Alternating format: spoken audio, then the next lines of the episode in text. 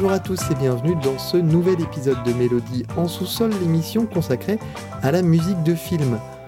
Aujourd'hui, au menu, on vous parle de Spider-Man Homecoming et de sa bande originale signée Michael Giacchino. Ensuite, euh, comme d'habitude, nous vous donnerons quelques recommandations autour de ce sujet. Et enfin, nous vous parlerons dans l'actualité de The Circle et du vice-roi des Indes, c'est ça, euh, Baptiste? Le dernier vice-roi des Indes. Viceroy's House en anglais. Voilà, j'avais le titre en anglais, mais je ne voulais pas le dire.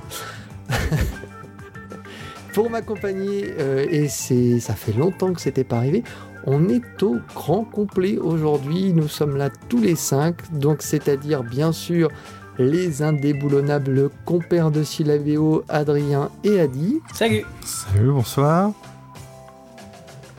Docteur Baptiste. Salut Et puis surtout, surtout, surtout... Surtout Mich, Mich, Mich de retour. Mich l'incroyable, on m'appelle. L'incroyable Mich. le Spider-Man Homecoming, donc forcément euh, au menu on pouvait pas le manquer, c'est la dernière composition du grand, de l'incontournable Michael Giacchino. Pour euh, resituer un petit peu cet épisode qui est en fait un reboot mais pas vraiment, c'est la suite du Marvel Cinematic Universe, en tout cas il rentre dans le Marvel Cinematic Universe. Euh, mais là, par rapport aux autres, euh, aux autres versions, donc la, version de Sam Raimi et puis la version de, de, de, Mark Webb, euh, celle-là a pour originalité de s'ancrer directement avec un Spider-Man déjà en possession de ses pouvoirs. Donc on n'a pas le, le, la sempiternelle mort de l'oncle Ben. voilà, tout ça, c'est déjà fait. Donc on rentre dans le vif directement dans, dans l'action. Et je propose de, bah, de, commencer tout de suite cette émission avec le, Spider-Man Homecoming Suite et ces deux premières minutes qui sont euh, particulièrement entraînantes et qui vont euh, lancer euh, parfaitement le sujet.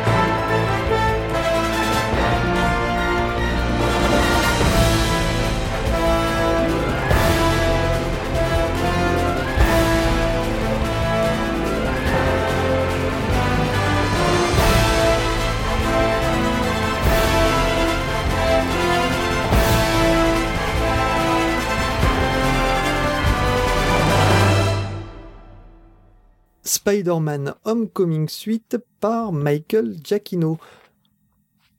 C'est toujours l'habitude ici. On va discuter avant de, rentrer dans la bande originale euh, de, ce Spider-Man.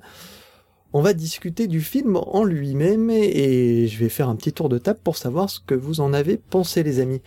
Alors, euh, honneur au, revenant, au revenant euh, Mich Mich qui va nous dire son avis sur.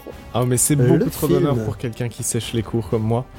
Mais, euh, mais moi, j'ai bien aimé le film. J'ai trouvé ça. Euh, en fait, je, faisais une petite analogie, je trouve que c'est un, un bon kebab. Genre, quand tu vas dans un kebab, tu t'attends à avoir un kebab et s'il est bon, t'es content, mais t'attends pas autre chose. Moi, j'attendais pas autre chose que ça. Je trouve que c'était un très bon kebab. Alors, Spider-Man bon kebab, on va, on va euh, aller un peu plus loin après peut-être ou si tu as quelque chose à dire en... Ouais, non, euh, c'est le gros du truc. Après, euh, ouais, on va développer ensemble. Hein. Euh, Adi C'est un film pour moi du MCU solide, dans la veine des, des films du MCU, dans ce qu'ils savent faire de bon. Il s'inscrit bien dans la continuité, ça, été, je m'attendais plus à un stand-alone, ça j'ai j'ai particulièrement aimé. Puis pour moi, c'est un des meilleurs méchants. Euh, vraiment au niveau du design, du, de l'écriture du personnage. Et puis il y a une ou deux scènes qui sont vraiment marquantes et qui m'ont bien fait kiffer. Genre la scène de la voiture, euh, Michael Keaton, il est exceptionnel, je trouve. Euh, Adrien, toi bah, oui, je suis assez d'accord. Hein, C'était un excellent KFC. J'attendais pas grand chose non plus euh, de, de ça. Quoi. la même semaine, j'avais vu Impitoyable, Paris Texas et 2001. Quoi. Donc bon, c'est, un niveau chef-d'œuvre, ça se pose là. Donc euh, j'attendais pas euh, autre chose qu'une formule euh, euh, Marvel. Et ça va, j'ai l'impression quand même de percevoir un, un peu une progression. Quoi. Alors bon, il y a, y a, toujours des trucs insupportables, hein, mais voilà, quand on fait un peu des concessions sur, sur des petits trucs, sur par exemple le personnage, comme c'est encore un ado, il est extrêmement... Euh...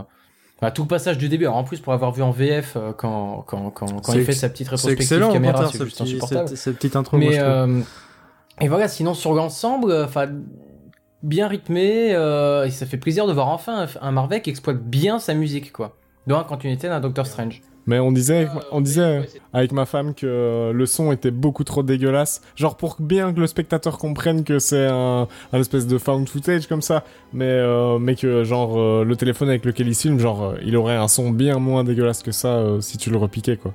Donc c'était c'était pour pour finalement il y a un travail de son pour dégueulasser la bande quoi. Je vais en parler moi un petit peu euh, une fois n'est pas coutume avant Baptiste parce que Baptiste est le seul de la de la tribu qui n'a pas qui n'a pas aimé le film. un vieux grincheux. Le méchant, le méchant, le vieux grincheux. Pour ma part, moi j'ai trouvé le film euh, vraiment très bon par rapport à tout ce que on soupe chez chez Marvel. Déjà parce que je suis, je suis attaché, je pense, au, au personnage de, de Spider-Man plus qu'aux plus qu'aux autres euh, personnages de l'univers. Je trouve que euh, c'est un personnage qui a le temps de se développer, qui est, euh, qui est très proche finalement des, des, gens et des préoccupations euh, de, de, de, de, tout, tout, à chacun. Neighborhood friendly, comme on l'appelle à la...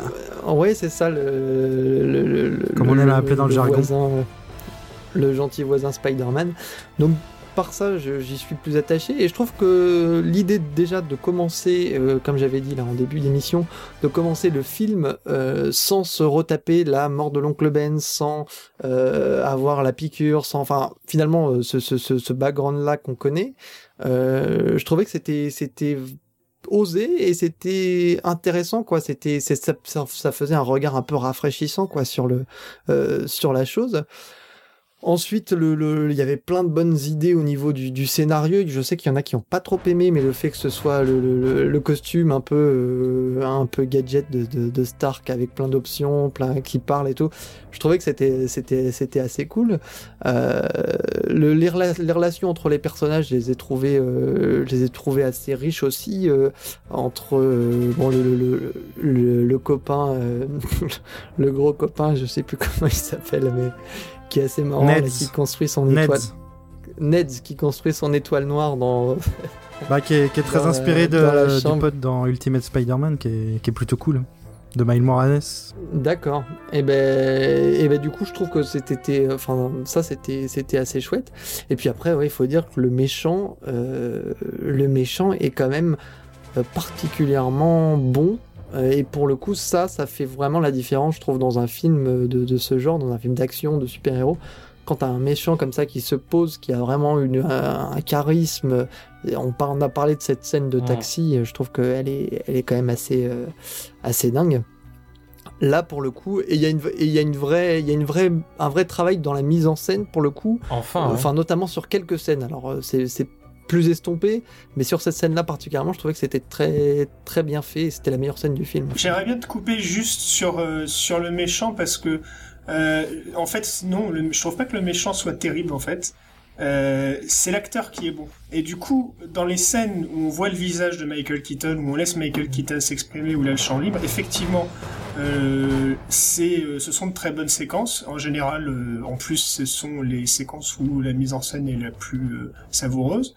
Mais par contre, quand il est en armure et qu'il vole et qu'il fait ses trucs de méchant, bah là, je trouve, je suis pas d'accord avec toi. Bah, je suis pas d'accord avec toi, Baptiste, parce que pour moi, pour faire un bon méchant, il faut deux choses. Déjà, il faut euh, un design euh, qui soit classe, qui soit impressionnant. Et moi, je trouve qu'il y est quand il, quand il se pose et qu'il sort avec sa veste d'aviateur et tout. Enfin, ils ont réussi à moderniser le, Donc, le vautour. Hannibal Lecter, par exemple, c'est pas un bon méchant. Un méchant de comics. On parle d'un méchant de comics. Ah. Et deuxièmement, il faut des motivations qui soient crédibles. Et euh, je trouve ça. c'est pas un super je trouve, méchant. Je trouve ça, je trouve ça. Bah, des fois, il est mal exploité. Euh, je trouve ça cool qu'il soit, que ses motivations en fait soient assez ambiguës qu'il soit pas vraiment méchant en fait. Il veut juste faire son business et il est pas juste méchant pour être méchant en fait. C'est ça, il bute pas ses collègues euh, gratuitement. Euh, non, c'est un mec qui veut. Qui veut gérer sa vie. Le mec, il a cherché quand même. la ville l'a embarqué à faire ça. Bon, il, s'y met, il, trouve sa place et il défend, il, défend son steak, quoi. Non, je trouvais. Euh, puis il a, il a un, petit dialogue avec Spider-Man où il explique, voilà, qui est Stark, qu'est-ce que ça représente par rapport aux, gens du commun et tout, qui, est intéressant. Il y a une, bonne écriture, je trouve, euh, pour le vautour. Ouais, ça, ça, pisse pas bien loin, mais il y a quand même un progrès par rapport au reste, quoi.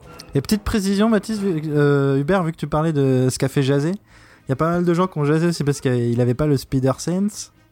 Mais euh, la bande-annonce du prochain Avenger qu'a leaké laisse à montrer que ce n'est que temporaire. Spider Sense bah, Le Spider Sense, c'est ce qui permet de repérer les ennemis ou ah. enfin le sens de l'araignée, quoi. Ah oui, oui. Euh, ce qui, ce qui, enfin dans la scène là de, de, du premier Spider-Man de Sam Raimi, c'était là où on entendait, il voyait la mouche, le, la sarbacane avec. Oui, c'est un GPS quoi. Mais ce que j'ai bien aimé, c'est la, c'est la, c'est la, la, dérision aussi qui apportait pas mal d'éléments, tu vois, c'est-à-dire.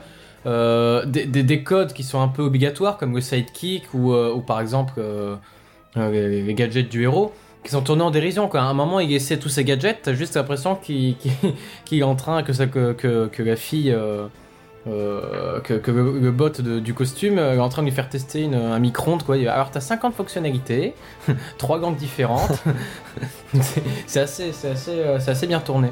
Pour revenir sur le costume, franchement, moi je trouve que cette idée, elle est super géniale parce que ça, ça, ça imbrique vraiment euh, d'un coup Spider-Man dans le dans l'univers Avengers parce que bah, son costume il vient de Stark et euh, genre enfin je trouve que c'était une, une, idée toute conne mais genre qui permettait vraiment de bien intégrer le truc euh, là-dedans parce que en plus ça amène plein d'enjeux entre deux ça crée d'office une relation enfin je trouve que c'était vraiment une belle manière d'exploiter le truc quoi par contre, ça peut être aussi un défaut du film. Moi, je trouve que la présence de Stark, elle est peut-être parfois un peu problématique. Et puis le, notamment la fin euh, quand c'est lui qui est dans le costume ou pas dans le costume enfin il est euh, moins présent que, ce qu'on pouvait ce qu'on pouvait s'y attendre et ce que la campagne marketing laissait présager quoi. Donc on pouvait on pouvait redouter que ce soit quasiment un Iron Man 4 quoi hein.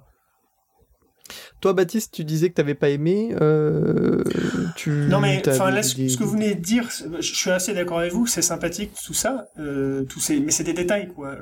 Le cœur du film, le problème, c'est que moi, je m'attendais pas à la tour d'argent hein, pour euh, revenir sur les métaphores culinaires et de restaurants. Mais euh, mais quand même, euh, moi, je je vais pas dire qu'il est inégal cette fois-ci, parce qu'au contraire, je le trouve assez homogène dans sa médiocrité, à savoir médiocre mais moyen quoi. Je le trouve moyen tout le temps. Euh, ce qui est positif, je trouve, c'est euh, bon, ils ont essayé de faire un film. Euh, ils font des références à la folle journée de Ferris Bueller. Ils ont essayé de, faire un Marvel euh, dans la lignée, comment dire, des films de John Hughes des années 80. C'est pas des, par moments c'est réussi, par d'autres moments pas tant que ça. Le problème, c'est que Spider-Man, c'est quand même un héros qui, dans l'histoire récente des blockbusters, est important. Euh, quand tu prends euh, les films euh, des années 2000, surtout le premier de Sam Raimi, il y avait toujours une, il y a une idée de mise en scène quand le personnage est apparu au cinéma, si tu veux. À savoir, les effets spéciaux venaient de passer un cap avec Titanic. on pouvait faire de grands plans séquences et suivre les envolées de Spider-Man avec la caméra. Il y avait une idée de mise en scène qui était intrinsèque au film. même celui qui a été assez décrié, The Amazing Spider-Man, donc de Mark Webb par la suite, t'avais la volonté d'exploiter euh, la vue intérieure, la 3D, t'avais aussi des idées de mise en scène. Là, j'ai envie de dire, dans ce film, les idées de mise en scène, c'est quoi? C'est rien. Il y en a pas. Enfin, je veux dire, moi, si c'est ça qui me frustre quand je vois Spider-Man, j'ai envie de voir quelque chose de spectaculaire, j'ai envie de voler dans les rues de New York euh, de, de toile en toile. Là, on a un héros, enfin un super-héros, qui rentre dans le cadre, qui fait des calipettes dans le cadre et qui sort du cadre. Je veux dire, en termes de mise en scène, c'est nul. Alors, il n'y a pas que ça, hein. attention, attention, il y a une, certes, il y a une, un plan séquence tout en numérique avec le bateau qui est bien ou pas bien selon si on aime les effets numériques. Mais bon, voilà, en termes de mise en scène, ça, ça me pose problème. Et l'autre problème qui n'est pas un, problème de mise en scène, c'est que euh, effectivement Spider-Man est intégré au MCU et du coup je trouve que le film n'a pas beaucoup d'identité, que c'est un Marvel parmi d'autres. Je trouve ça très dommage pour Spider-Man. À part ce que j'ai évoqué au niveau de Ferris C'est toujours le même problème avec les films des MCU. Soit tu les considères comme euh, des films indépendants et du coup, certes, ils présentent de loin défauts. Soit tu vois ça comme une euh, très grosse série de films, enfin comme une un peu un, mix entre série et film. Et dans ces cas-là, c'est c'est un petit peu du jamais vu. Enfin, mais, je... mais attends, mais les films Iron Man, ils ont une identité. Les films Thor, je trouve qu'ils ont une identité aussi. Là, je trouve que entre euh, comment dire les derniers Marvel que j'ai vus, donc celui-ci, j'ai pas vu Doctor Strange par contre, mais celui-ci, euh, Ant-Man, euh, qu'est-ce qu'il y a eu dernièrement de Marvel? Pas les Gardiens, je parle. C'est, je le mets à part les Gardiens. Je, je trouve que c'est des, des Marvel entre guillemets bas de gamme et je trouve très dommage d'utiliser un personnage qui a tant de possibilités et de mise en scène et de récit euh, pour l'abaisser, pardon, euh, à ce à ce niveau de tu vois de, de, de moyens quoi tout simplement. Moi, je suis un peu, je suis un peu d'accord au niveau de, au niveau de la mise en scène. Je suis un peu d'accord euh, avec toi. En fait, finalement, ce qui est assez étrange, c'est que dans ce, alors pour le coup, au niveau du récit, je le trouve, euh, je le trouve assez, assez bien charpenté et, beaucoup moins, on va dire, euh, beaucoup moins perforé que, que pouvait l'être le, le, les Amazing Spider-Man de, de, de, de Mark Webb. Par contre, la mise en scène, la mise en scène, je trouve que c'est vrai que elle est très lissée en fait, lissée avec tout ce que fait Marvel. Elle est très standard, sauf, sauf finalement, sauf finalement les moments, euh, les, les meilleurs moments en fait sont presque les moments où il n'y a pas d'action, ce qui ne devrait pas être le cas dans un Spider-Man. Euh, mais c'est vrai que les meilleurs moments sont, euh, bah, il y a cette scène de dialogue dans le euh, dans la voiture notamment, qui pour moi euh, était le meilleur et pourquoi, du film. Et pourquoi ça devrait pas être le cas justement? Parce que euh, finalement les Spider-Man, dans le comics, il s'est forgé sur ses, ses, dialogues percutants et son humour. C'est ça qui marchait dans les comics. Les Iron Man sont bien supérieurs. Enfin moi je sais pas si t'étais mort de rire devant le film, personnellement ça m'a laissé quand même de marbre quoi. Il y a des blagues. sympa dans Il y a des blagues qu'on fait mouche si tu regardes le modèle, c'est-à-dire les John Hughes, c'est pas la même chose. Hein. Je veux dire, la folle journée de Ferris Bueller, euh, Breakfast Club, euh, bon, c'est... Enfin bon, contentez-vous de peu. Et non mais alors Adi, excuse-moi juste Adi du coup, qu'est-ce que tu trouves euh, Parce que c'était celui qui avait l'air de préférer le film, mais qu'est-ce que tu trouves d'original dans la mise en scène de ce film? Mais c'est ce que je te dis. Moi, moi, le, le Marvel Cinematic Universe, j'envisage ça vraiment comme une série.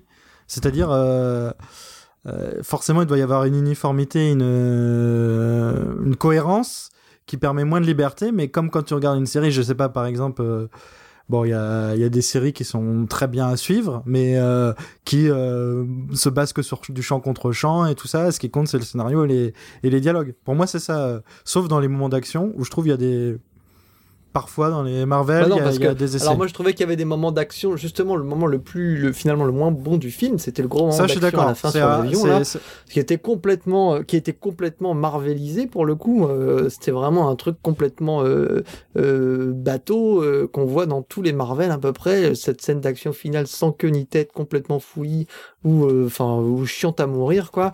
Et pourtant ça devrait être, enfin ça devrait, la séquence ça devrait... du bateau au milieu du film elle est pas mal. Euh, bon, faut aimer euh, le tout numérique à ce moment-là, je pense, mais je veux dire, ça reste quasiment un remake de la séquence du métro dans Spider-Man. Bah oui, c'est ça. Donc, c'est peut-être le, c'est le gros problème de, la, de cette séquence, c'est qu'au final, elle est ressucée sur celle du métro, du métro qui est beaucoup plus intense et, beaucoup mieux faite par Sam Raimi. Bien mieux emmené euh, par la musique d'Elfman, on y reviendra, mais je veux dire, donc vous avez un film qui est anti-original, qui est standardisé, qui marche pas tout le temps et ça vous suffit quoi. Non, c'est pas complètement anti-original et, je trouve que euh, là où moi je reproche beaucoup de choses à Marvel Cinematic Universe, je trouvais que celui-là se tenait déjà tout seul et en plus euh, avait le, avait vraiment de bonnes idées scénaristiques, tu vois. Et ça, je, je trouve que euh, chez Marvel, c'est c'est pas toujours le cas. Donc euh, donc moi pour ça, voilà. Et après dans la mise en scène, rien que pour la scène, je trouve de la voiture, euh, le, ça méritait de, tu vois, c'était ça m'a quand j'ai vu la scène, je me suis waouh, tu vois, j'étais j'étais vraiment. Puis il y a, y a même, on va pas on va pas spoiler pour ceux qui ne l'auraient pas vu, mais il y a quand même des des des des, des, rebondissements, des des il y a il y a un moment notamment où où voilà où je me suis laissé emmener je j'aurais jamais pensé euh, qu'il allait se passer euh, se passer ça. Mais enfin bon bref. Bah, tu sais Hubert je suis toujours d'accord avec toi mais c'est juste parce que tu fais des cocktails non mais enfin moi je, moi je trouve ce que je ressens ici ah, c'est vraiment une deux visions on va dire du cinéma qui s'opposent quoi. C'est vraiment euh, enfin c'est pas vraiment ça c'est plutôt euh, il y a euh, euh, Baptiste qui veut voir un bon film en soi et nous on a tendance à contextualiser et à se dire oui par rapport au reste du MCU c'est comme ça compte tenu des impératifs. Enfin moi en tout cas c'est ce que je me dis compte tenu des impératifs de production de de toutes les contraintes qu'ils ont déjà, je trouve qu'ils s'en sortent déjà. Mais attends, dans le MCU, il y a les Gardiens de la Galaxie. Hein. Les Gardiens de la Galaxie, on a aussi un film qui doit remplir euh, une part de contrat. On a un aussi un film qui est rétro sur les années 80. Mais euh, là, euh, le cinéaste qui prend les rênes, il arrive à injecter du peps, une mise en scène virtuose par certains moments. Euh, et là, l'humour, il fonctionne, moi, je trouve, à 80% tout le temps, hein, dans les, dans les, enfin, quasiment tout le temps, donc à 80% à peu près, dans les gardiens. C'est oui, bien, mais bien Non, mais c'est pas, c'est pas un film qui fait partie, enfin, pour moi, le, le, le, les Gardiens de la Galaxie, ça fait pas partie du Marvel Cinema, enfin, ça en fait partie en vrai, mais pas vraiment quoi. C'est vraiment des trucs un truc à part le le, oula, oula, le Gardien de la Galaxie c'est pas quelque chose qui rentre dans Avengers 3 hein, oui dans un gros bah, ça va être un merdier mais pas possible. en, mai 2018 hein, c'est très bientôt. Dans un Marvel vs Capcom euh, vs euh, vs ça ça va être le bordel quoi. Bon euh, je propose d'enchaîner et de parler vraiment de ce qui nous intéresse aujourd'hui. C'est bien sûr la bande originale de Michael Giacchino. Et on va écouter tout de suite un autre extrait euh, de Spider-Man Homecoming. L'extrait s'intitule Monumental Meltdown.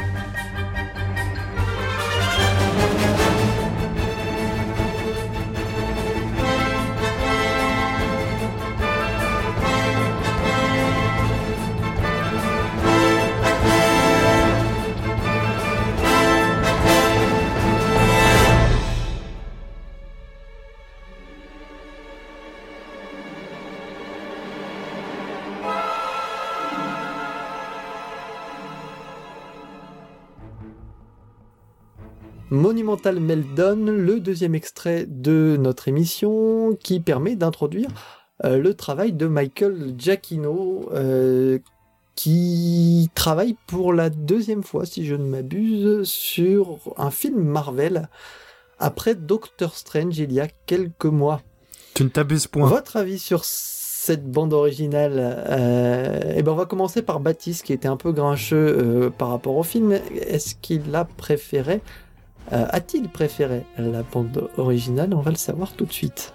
J'ai préféré la bande originale au film. Après, euh, comment dire, je, la trouve plutôt bien, mais euh, bon, d'une part, très en dessous du modèle d'Elfman. Ensuite, moi, je préfère aussi le Horner de, de The Amazing Spider-Man. Néanmoins, je trouve que par contre, elle, euh, elle digère l'héritage des précédents euh, Spider-Man, parce qu'il y a quand même des, des moments où ça sonne un petit peu Elfman, des moments où ou euh, bon alors après il y a aussi des passages où j'ai l'impression de réentendre euh, le, il y a un passage où genre je sais plus lequel d'ailleurs j'ai oublié. C'est très c'est très peu professionnel. Euh, ça commence comme une musique de Star Trek ça me perturbe parce qu'à chaque fois je m'attends à avoir le thème de Star Trek et c'est le thème de Spider-Man qui surgit. Ah tiens, comme, pour tous ces autres thèmes en fait comme Doctor Strange aussi comme comme pour non comme pour pas mal de ces thèmes depuis un moment euh, voilà, après c'est ah bah du pas du, c'est du Giacchino euh, depuis 4-5 euh, ans que j'apprécie beaucoup moins. Je me répète, je crois qu'on en a déjà parlé. Non, on n'a pas jamais parlé de Giacchino. Enfin bref. Je, moi j'ai. En tout cas, on va en reparler d'ici quelques semaines. Ouais, mais j'étais très très fan de Giacchino sur Star Trek, là-haut et John Carter qui et même le Star Trek 2 qui étaient vraiment des scores superbes. Planète des singes justement le Ouais, J'aime bien, mais un peu très bon. Mais c'était quand même dans le très bon. Et, et puis après, depuis Jurassic World, euh, Jurassic World me plaît pas. Vice versa, je trouve ça insipide. Il y a que euh, comment dire. Zootopia, c'était pas mal, non? Non, je, moyen, moyen. Tomorrowland, c'était bien. Star Trek sans limite. Tomorrowland, c'était bien. Pas mal, Star Trek sans limite. Tomorrowland, c'était très bien. Jurassic World, Star Wars, Rogue One. Non, tu l'as dit. Ah non, Star Wars, c'était. Je suis pas fan. Ah non, c'était, c'était, c'était. Alors là, pour le coup, c'était vraiment la plus terrible de Giacchino depuis un bout de temps. Enfin voilà. depuis un bout de temps, je crois que c'était sa seule vraiment pas bonne euh, Star Wars. Je fais, voilà, j'étais assez d'accord juste euh, avec euh, avec mon, seul ami, et je lui ai fait une, dédicace dans l'émission Louis Paoli, parce que c'est la seule personne qui écoute toutes nos émissions, euh, et qui me disait, je suis assez d'accord avec ça, euh, le thème, le thème est bon, mais les, les passages, certains passages avec Spider-Man sont, sont très bien écrits, et puis euh, le thème qui tourne autour du vautour, quand il y a des scènes d'action avec le vautour, c'est moins réussi. Bah ouais, encore. Je suis à peu près la même. On en reparlera après, on va en parler. Voilà, j'ai le même avis. Euh, Mich Mich, toi, de le, le, le score de Giacchino euh, bah moi je l'ai trouvé genre dans la veine du film. Donc rien de ouf mais je m'attendais à rien de ouf. Euh, mais ce que je trouvais cool en fait c'était moi c'est une... après j'avais pas forcément capté le, le la folle journée de Ferris Bueller et euh, j'avais pas spécialement la référence. Par contre moi j'ai vraiment senti ouais. musicalement hein, je trouve. Euh, en tout cas, moi j'ai senti vraiment une intention, que ce soit dans le film ou dans la musique, de, de coller à une esthétique un peu teenage, euh, du teen movie, un peu, même, euh, moi j'allais dire American Pie, c'est peut-être un peu plus ma génération, parce que je ne suis pas vieux comme Baptiste mais euh, c'est une blague. mais euh, mais euh, du coup ouais non. Bah, de toute façon le réalisateur il vient il vient du, du teenage movie. Hein. Eh ben, eh ben, franchement, enfin moi, ah en, tout cas, sans avoir ça, j'y suis allé vierge de toute attente et de toute référence, et j'y suis allé. Enfin, en tout cas, ce que j'ai ressenti, c'était vraiment ce truc-là. C'était un mélange de films de super-héros et de films pour adolescents, un peu kéké, mais sympa, quoi. Donc euh, je trouve que dans la musique, tu ressens ça aussi. Tu as vraiment des moments grandiloquents ou comme tu disais, euh, Baptiste, il y, a des moments assez euh, elfmaniens qui font vraiment du bien.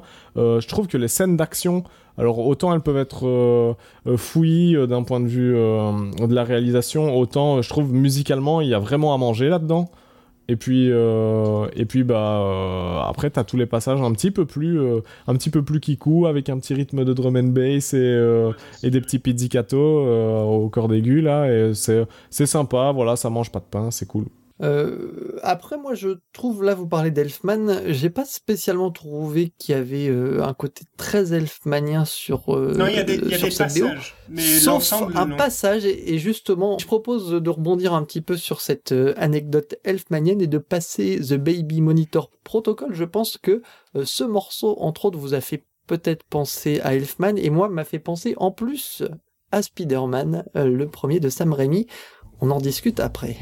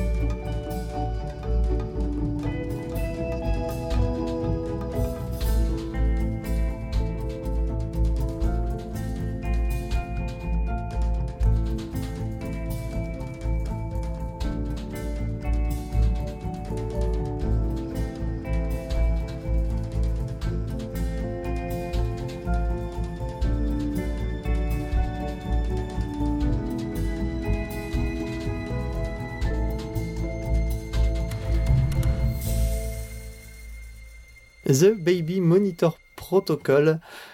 Une autre piste de ce Spider-Man Homecoming qui reprend un peu euh, le, thème légèrement, mais euh, qui se rapproche un peu, je pense et je trouve, euh, de ce qu'avait fait Daniel Elfman sur le, premier, notamment ce morceau qui s'appelait Costume Montage, où on retrouvait Peter Parker qui essayait de, de, dessiner un costume pour son, pour son, pour son futur Spider-Man.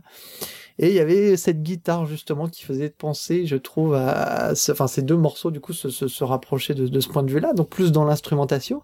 Mais euh, Mich Mich, toi, c'est plus, euh, c'est dans un autre euh, sens que tu, tu, tu, trouves que cette BO se rapproche peut-être un peu de d'un style elfmanien. Ouais, mais c'est vraiment deux trois passages à droite à gauche, hein, comme je disais, plus des, des épices hein, pour rester dans le dans le culinariat parce que c'est pas du tout euh, enfin tu vois c'est pas une ambiance globale c'est plutôt vraiment il y a des petits moments comme ça et moi je pensais à des passages vraiment où euh, l'orchestre est vraiment à, pleine amplitude j'ai envie de dire et où euh, tu as des petites des changements d'accords et même des fois des, couleurs d'accords simplement qui qui rappellent un peu ce truc là il y a un, côté à la fois imposant et mystérieux et mais genre léger mais suffisant que pour faire le taf je trouve D'ailleurs, euh, Mich Mich, c'est, je pense qu'on parle de la même chose. Je sais pas, mais ce changement d'accord, c'est ce qui me fait particulièrement aimer le thème, moi. Et comme, ah oui, bon, ça euh, c'est. Moi, je, moi, moi, il me, ce, thème, il, il, il, marche vraiment avec moi. Et comme euh, bah, le BO repose principalement sur euh, de différents arrangements euh, riches et variés de ce thème, bah et de variations. Bah, j'ai particulièrement, euh, j'ai particulièrement apprécié cette BO qui est pour moi ce que doit être une BO de, de blockbuster et particulièrement de film de super-héros, à savoir un thème euh, fort pour un personnage et puis des déclinaisons euh, qui sont pas lassantes. précises, toi. Alors, ah oui, moi le je méchant, doit être comme ça, la musique elle doit être comme oui, ça. Bah oui, oui, oui, il y a des codes et j'aime bien que les. Adi, tu tu, tu trouves pas que ça manque euh, peut-être un peu justement de, de, de, diversité? Parce que c'est vrai qu'il y a le thème. Parce que toi, pour toi, alors pour bah que, les gens qui nous écoutent sachent, hein, pour toi, c'est, c'est vraiment une de tes BO préférées pour l'instant dans, dans, dans, dans ce que tu as entendu cette année? En, en termes euh, d'orchestral euh, blockbusterien, oui. Oui. l'embarras du choix est pas vraiment. et bah, voilà, hein. mais, mais ça reste aussi une de mes BO préférées du MCU jusqu'à maintenant. Parce que. Non, mais attends, cette année, il y a eu euh, des super BO. Hein, Pour un euh, blockbuster de. Ah non, je te parle pas de blockbuster, je te parle je... Tout, voilà, mais je dis pour, en termes de blockbuster super-héroïque, ouais, c'est, pour moi, c'est du, c'est du solide parce que d'habitude, il y a souvent un thème fort et à côté de l'insipide. Là, je trouve que justement, la richesse de cette BO, c'est que bah c'est bien dans l'ensemble en fait. Même les moments plus calmes, plus plus reposants, comme disait tout à l'heure euh, Mich Mich, ils sont ils sont ils sont agré... ils sont vraiment agréables à écouter quoi. Parce que... Mais dans sa, dans sa construction, il peut peut-être faire penser aussi un peu au premier Spider-Man aussi, parce que c'est vrai qu'il n'y avait pas tant de ça que. Enfin, il y avait, pas, il y avait le thème du gobelin, du, enfin, du bouffon, du, du, du gobelin, du bouffon vert. mais euh, finalement il n'y avait pas de, de tant de thèmes que ça. Tout était vraiment, c'était beaucoup dans la déclinaison en fait le premier Spider-Man. Oui, il y en a un thème qui est écrasant qu'on va écouter après d'ailleurs, donc on peut-être pas trop en parler maintenant. Mais euh, enfin oui, oui. Si, soit on en parle maintenant, soit on en parle après. Donc c'est euh, non, Adi, tu voulais dire, tu voulais euh, rajouter euh, quelque chose du coup? Non, mais voilà, c'était ça. C'était euh, que les moments plus plus calmes, plus doux sont. Bah, enfin, on sait comment ça marche la musique chez Marvel. Hein, c'est c'est fait à la va-vite souvent au dernier moment pour remplacer les morceaux d'essai. c'est souvent du remplissage. Et là, moi, j'ai trouvé qu'il n'y avait pas le sentiment de remplissage. C'est ça que j'aimais, c'est que elle est agréable à écouter dans son ensemble et euh, elle est variée. Alors là, moi, je, je te rejoins pas, mais euh, j'en discuterai ensuite. Euh, Adrien, toi, tu, tu, veux nous parler de ce thème justement Oui, ensemble aussi sur la vie générale. Bah, moi, je trouve c'est une bonne BO quand même parce que bon, c'est un peu euh, pareil, pareil que Mich Mich, hein, un peu sur la même longueur d'onde que film.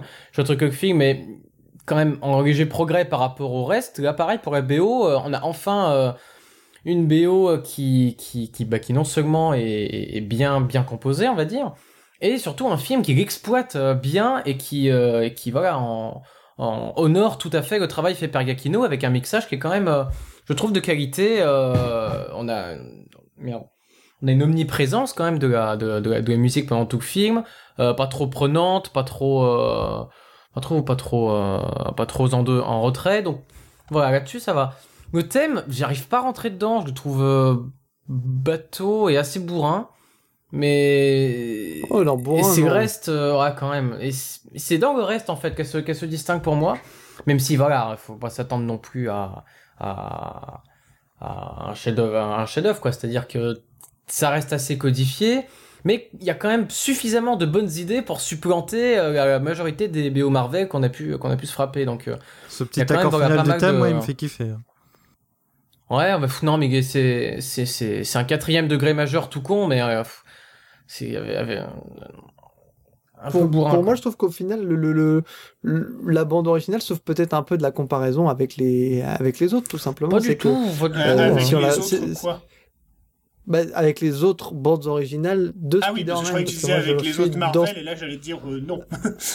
non. Non, non, non, non, pas avec les autres Marvel, avec les autres Spider-Man, parce que euh, je trouve qu'il n'y a pas la profondeur qu'il y a dans le, le, le Spider-Man, le Amazing Spider-Man de James Horner, je trouve qu'il est peut-être, euh, même si la, je, celle de Sam Raimi est, est, culte, il n'y a pas de souci là-dessus, euh, de, de, de, Daniel Elfman pour le Sam Raimi est culte, mais euh, je trouve qu'au niveau profondeur et au niveau vraiment intensité dramatique de, de, de, de, la bande originale, celle de The Amazing Spider-Man était peut-être la plus intéressante au final. non, je sais pas. Elle est bon, on va en reparler après, encore une fois, mais on spoil, c'est pas grave. Mais non, mais il y, a une profondeur qu'il y a peut-être pas. Enfin, on en reparlera ensuite. Toute façon. Mais il y a une profondeur que ouais, il y a une profondeur qu'il n'y a peut-être pas de, de, de, dans les autres. Le Daniel Elfman, il y avait quand même des. Euh, le thème est juste fantastique, donc forcément. Euh, la musique d'Elfman pour le premier, elle est virtuose et, et, et, puis la BO est très riche, quoi, dans les sonorités, dans les instruments. Après, je la trouve quand même réussie, la, la, la bande originale, comme je trouve le film réussi. Euh, même si c'est pas extraordinaire, mais je trouve que la bande originale est quand même bonne. Euh, le thème est très léger au final et s'accorde, je trouve. Tu disais qu'il était un peu, je sais pas ce qui a dit que c'était un peu long. Non, je, final... je, trouve, je, trouve, bourrin harmoniquement. Mais il est pas si bourrin que ça, moi je trouve. Ah non, évidemment, tu je trouve que le thème est plutôt léger, quoi. Il est plutôt en, en rapport avec le, le, le, personnage et avec ce qu'il est, enfin ce qu'il affronte au final, qui est, euh, c'est là une vision adolescente de la chose et je trouve que là-dedans Michael Giacchino euh, de, réussit plutôt bien. Là où ça pêche, c'est finalement dans la variation. Je trouve que ça manque de, euh, ça manque de, de diversité quand tu écoutes le, tout le score euh, d'une seule traite. Euh, ben, forcément tu retiens ce thème mais après bon bah il y a pas de il y a pas de folie non bah, plus ça, peut-être que justement il faut regarder le, on va dire prendre du recul sur le truc et, et se dire que ce, ce thème là il a peut-être été fait en pensant au reste du Marvel Cinematic Universe et que euh, comment dire, en te le martelant bien dans ce film-ci, ben après, quand il y aura 46 euh, 000 personnages à l'écran et qu'il faudra euh, illustrer ou évoquer Spider-Man, ben, t'auras celui-là et tu comprendras que c'est lui. Parce qu'on n'arrête pas de reprocher au MCU justement de manquer de thèmes mémorables. Ben, c'est peut-être une solution de facilité, mais au moins ça fait que ce thème-là, ben, tu le retiens, quoi. Je suis entièrement d'accord avec Monsieur Michel. le thème de Sylvestri pour The Avengers, il il, on le retient quand même, faut pas exagérer. Après, ouais, il est bien, mais il regroupe cinq, cinq personnes, quoi. Ouais, ouais, il y en a qu'un, on est d'accord. oui, alors que pourtant, il aurait pu, il aurait pu citer son thème. Je, je, me demande s'il a pas fait une fois, mais de Captain America, il aurait pu citer Iron Man. Bon. C'est Baptiste, je te demande de me chanter. Euh, oui, c'est Baptiste, je te demande de me chanter le thème de Captain America, de me le chantonner. Non, bah, tu peux pas. Parce que n'y en a pas. Ça, c'est le thème de, de First Avenger. Mais tu l'as jamais entendu depuis le premier, depuis le premier film. Non, ça c'est le thème du premier, oui. Tu l'as jamais entendu depuis quand Non, non, non, il était que dans le premier, mais il est très beau celui-là. C'est un des meilleurs euh, de tout Marvel. Hein. C'est dommage qu'il soit pas repris. Pour euh, évoquer euh, les, le thème et justement le, le, fait que euh, Adrien ne le trouvait pas forcément très fin, c'est ça, Adrien, tu oui, pas oui, forcément très fin musicalement. et ben, Baptiste, toi, tu souhaites parler d'un extrait qui s'appelle On a Need to Know Basis. On l'écoute et puis tu reviens dessus ensuite.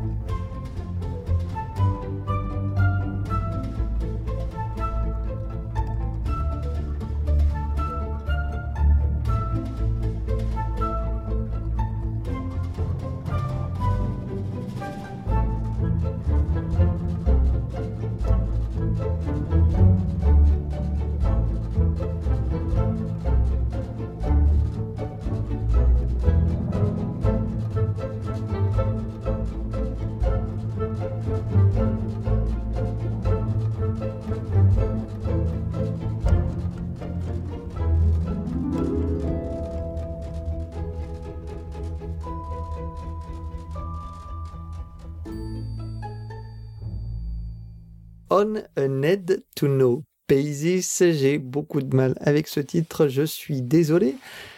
Et qui permet de, bah, parler de la, la, finesse du, travail de Giacchino euh, qui, euh, malgré, euh, malgré un thème peut-être qu'on entend beaucoup, beaucoup dans cette bande originale, réussit à le varier de, de, différentes manières. On a entendu tout à l'heure The Baby Monitor Protocol avec la guitare. Et là, cette fois, c'est une autre technique et une autre variation.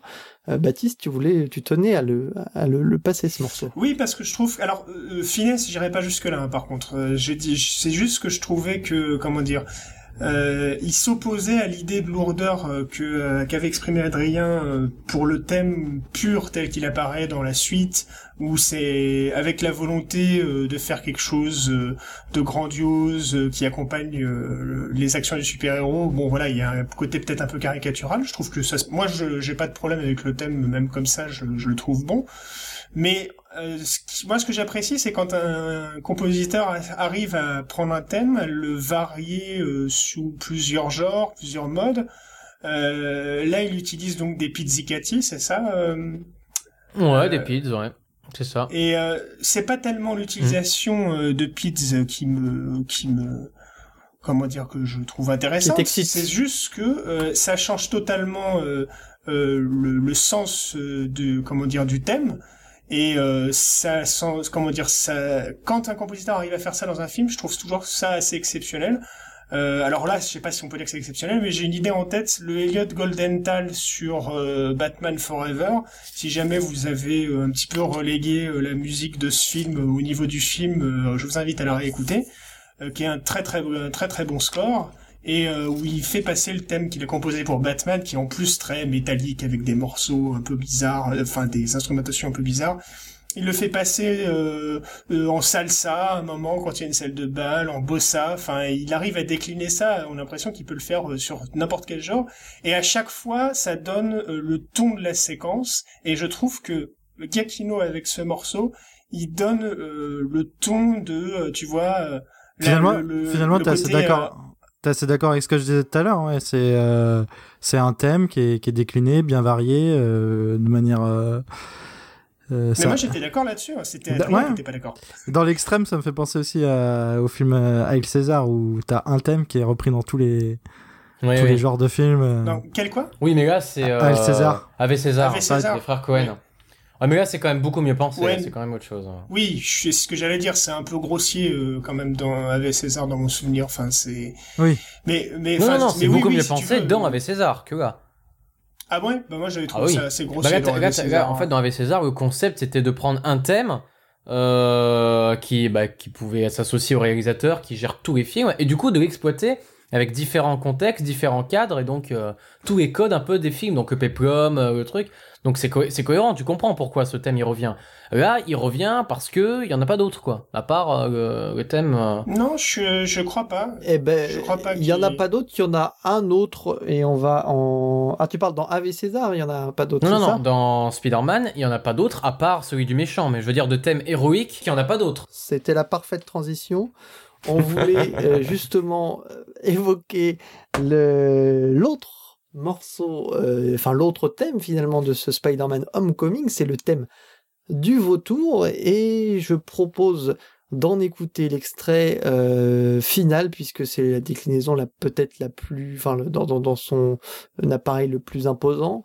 Le morceau s'appelle Vulture Clash.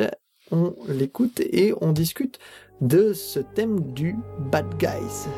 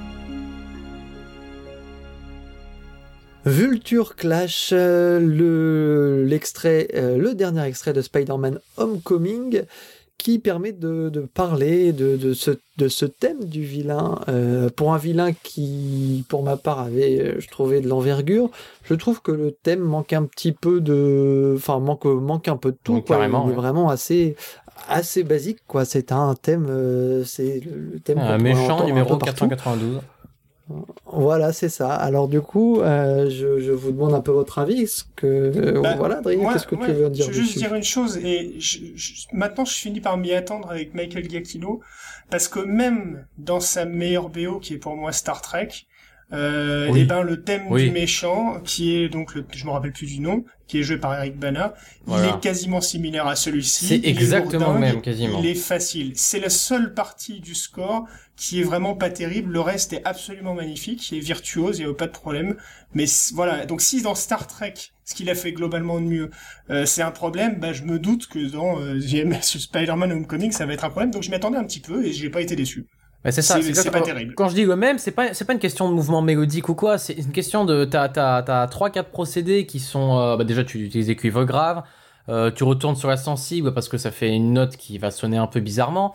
Donc c'est c'est des trucs qui sont extrêmement faciles et pareil Jupiter Ascending c'est basé sur le sur le sur le même euh, ah non mais Jupiter Ascending c'est une super BO oui mais thème de méchant pareil enfin le tin tin tin tin tin tin pareil même truc. Euh, si tu veux le problème Star de Trek, source, euh, même- le même problème chose. de, le, pro- le, le problème de ça, c'est que quand tu quand tu quand as un mauvais méchant, c'est compliqué. Dans le Star Trek, le méchant il est bateau. Dans, enfin, je suis désolé, c'est- Oui. j'ai rien contre Eric Oui, Bana, c'est une des euh, seules le- choses du film qui a raté. le film est assez bien, mais alors le, mé- le méchant il est, il est passe partout. Et là, pour une fois qu'il y a un bon méchant, parce que qu'on fasse Dommage, un mauvais ouais. thème sur un mauvais méchant, sur un méchant qui a pas de charisme, je peux le comprendre. Ou finalement, où le méchant est pas très important, comme dans beaucoup de films Marvel, où je trouve euh, les méchants passent un peu à la trappe, on s'en fout, euh, c'est un peu les mêmes, on les interchange, c'est euh, Ragnoc, c'est machin, c'est tout ça. Enfin, finalement, on sait plus qui c'est. Mais là, pour le Et la coup- musique devrait aider à il savoir qui s'appelle, c'est, Bah oui, mais pour le coup, en fait, je pense que tu as besoin d'inspiration quand tu composes. Là, tu as un vraiment oui, oui, oui, un vrai méchant. Euh, Enfin, je trouve qu'il y a vraiment de la gueule, qu'il y a un charisme, qui dégage quelque chose avec un background, avec une histoire, tu vois. euh, et il y a rien qui en ressort, quoi. C'est Exactement, ça veut dire que ça pourrait, ce thème pourrait être intercalable sur n'importe quel autre méchant, alors que au sein du personnage et des caractéristiques du personnage, tu pourrais euh, exploiter certaines de ses caractéristiques. Enfin, je sais pas, il vogue quoi. Enfin, tu peux, tu peux, tu peux imaginer 50 procédés possibles euh, sur ça. Euh, un côté, un côté un peu plus sensible, un peu plus tragique euh, au niveau harmonie. Non, là, c'est bam, euh, tout, euh, tout, tout même, dans en grave. fait, Enfin, c'est un peu. La marche Un peu impériale, elle est relativement simple et elle Non, suit des préceptes. Elle est pas simple, elle est super chiadée. Elle, super. Non, mais le principe est, est simple, Adrien. On n'a pas dit que c'était mauvais. Calme-toi. hein. Prends, Non. Ton, prends ton Xanax et, et écoute un petit peu le monsieur. Euh, je disais, euh, le- la marche impériale, elle est simple sur le procédé, euh, comment dire, qui accompagne Dark Vador quand il marche. Ça suit les préceptes de Wagner qui euh, disait, euh, comment dire, tout un tas de choses sympas. J'ai oublié d'ailleurs sur euh, sur les méchants. Il avait euh, un cahier des charges pour ses opéras sur euh, comment comment on doit faire une marche pour un pour un méchant. Ça suit exactement ça. Si, si, si tu veux, après voilà, Williams, il arrive à se l'approprier dans son propre style, il arrive à, à, à, à prendre ce qui est simple et à l'accompagner euh, de d'un de, de comment dire d'un enrichissement euh, et autant dans la composition ou dans les dans l'instrumentation et c'est super. Alors que ici, il reste au cahier des charges, Giacchino. Et dans Star Trek, il reste au cahier des charges. Et dans Star Trek 2, pourquoi est-ce que euh, on n'a pas un thème de merde alors que le méchant est génial? C'est parce que je pense qu'il s'est torché avec le thème du méchant. Il n'y a pas de thème pour Khan. Et c'est Khan, c'est. Benedict Cumberbatch qui, qui l'incarne et qui est vraiment excellent. Et, euh, et donc, euh, donc voilà quoi. C'est là, il s'est dit, je vais pas faire un thème de méchant, et ça marche mieux, peut-être. En fait, ce que je me dis, c'est que, enfin, moi déjà, euh, ça- quand vous parlez euh, du thème du vautour, vous parlez de celui qui fait euh, tin tin tin tin tin, celui-là. Ok, tintin, yes, tintin. euh, parce que pour moi, ça, enfin, je l'associe. Ce que j'associe au vautour dans le film, c'est plutôt un motif rythmique qui fait pam pam pam pam pam pam. C'est ce truc-là. Moi, c'est c'est plus ça que j'associe au vautour. Par contre, ce que je me dis, c'est que euh, le vautour, c'est un des premiers. En fait, c'est le premier méchant euh, du Marvel euh, Cinematic Universe qui qui représente un peu les conséquences de ce que font les Avengers en fait, tu vois, parce que ils ont. Bah, il y avait Ultron aussi. Il y avait Ultron, mais. Ouais, ouais, mais je veux dire dans le peuple, quoi, tu vois. Pour moi, il représente un peu genre le, le, genre le peuple qui en a marre des Avengers, quoi, et qui et en gros, c'est les, les conséquences qui jaillissent du peuple. Un peu comme dans Batman versus Superman, quoi. Oui, euh, je, je sais pas, je, là je l'ai pas en tête, mais, euh, bah, mais du coup, en, tout cas, moi je trouve que entre les deux thèmes, le thème des Avengers et, le, et ce thème-là, t'as vraiment, enfin, c'est la même rythmique, et t'en as un qui monte et qui donne un truc noble, et t'en as un qui descend et qui donne un truc pathétique, tu vois. Et euh, pour moi, on, on, à voir sur la suite, tu vois, mais c'est tout à fait possible que ce thème soit réexploité dans un autre cadre que celui du vautour et qui serait en fait quelque chose de plus grand et simplement le plutôt. Oui, mais toi, c'est pas vraiment un thème of FNL dont, dont tu parles, Mich Mich. C'est plus, tu dis que c'est un rythme pour toi, en tout cas, ce qui est associé, c'est les pom pom pom pom pom pom. Tu vois, mais ça, ça, ça c'est pas, c'est pas, c'est pas, enfin, c'est un thème rythmique, mais c'est pas vraiment, c'est pas une mélodie. Non, mais en tout cas, c'est ça que j'associe. C'est un euh, accompagnement, c'est un, un, accompagnement, mais enfin, voilà, en, en, en, aucun cas, il peut t'indiquer, bah tiens, ce sera, ce sera celui du vautour. Le seul truc qu'il a pour lui, c'est juste qu'il est menaçant, point. Enfin, il y y a rien de, donc c'est-à-dire qu'il peut s'intercaler sur n'importe quel méchant, parce que si... Donc ouais, mais pour moi c'est une intention à voir sur la suite, tu vois. Mais pour moi c'est tout à fait possible que ce soit une intention et que après par la suite ce thème que là on associe au vautour, enfin le pain pain pain pain pain qui est en gros pain pain pain pain, tu vois. Enfin genre pour moi il y a quelque chose de trop obvious que pour qu'il s'en soit si trop obvious que pour qu'il s'en soit pas rendu compte et que du coup bah c'est forcément une intention quoi. Ça aurait été bien qu'il la concrétise euh, justement euh, en termes de développement parce que le développement du thème ils sont euh, voilà en plus du thème voilà le truc le truc qui qui, qui s'ouvre dans ces BO c'est qu'en plus du thème du méchant lui-même c'est le fait que bah, ils sont pas développés quoi quasiment donc il y a pas de développement et enfin je sais pas ce qui fait pour revenir rapidement sur Dark Vador aussi c'est oui, ça, ça paraît simple, mais c'est que une illusion de façade. Ça paraît simple et c'est pour ça qu'il est mémorisable par par par par n'importe qui. Mais ça, il y a un ensemble extrêmement riche de procédés qui rappellent tous Dark Vador. J'ai pas dit le contraire. Hein. Oui, oui, bien sûr. C'est mémorisable et pas interchangeable. C'est ça, et surtout, et surtout très très recherché en termes de personnalisation. Ça, c'est Dark Vador et ça peut être rien d'autre. C'est impossible de confondre avec autre chose. Et, euh, et, et ce qui fait la force de ce thème aussi, c'est que c'est pas seulement un motif et un accompagnement, c'est aussi un développement. Et ce thème-là, euh, The Imperial Match, il est développé. Et t'as pas que, ça pas que Ça fait 40 ans, ça fait 40 ans qu'on sort le terme de Dark Vador pour euh, symboliser un bon thème de méchant, ce qui veut bien dire que c'est dur à faire. Déjà, oui, mais non, mais on peut, on peut en citer plein d'autres. on parler de Dark Vador, mais, euh, mais, on peut, on peut plein, évoquer. je suis pas sûr. Hein, hein? Plein, je suis pas sûr, justement. Bah, plein, ça bon dépend. Thème on peut, de méchant, on peut en évoquer 10 grands, quoi. Mais, Bon, donc Mich Mich, pour toi, en fait, c'était un thème que t'as bien aimé. Mais Où tu lui trouvais une idée. Ouais, faut voir sur la suite, tu vois. Mais encore une fois, moi, je le, je le prends euh, dans le cadre du MCU. J'essaie de, de, de comprendre vers quoi ça va. Et je me dis, dans une vision à long terme, euh, ce thème-là, il pourrait très bien représenter euh, plus que le vautour, en fait, tu vois.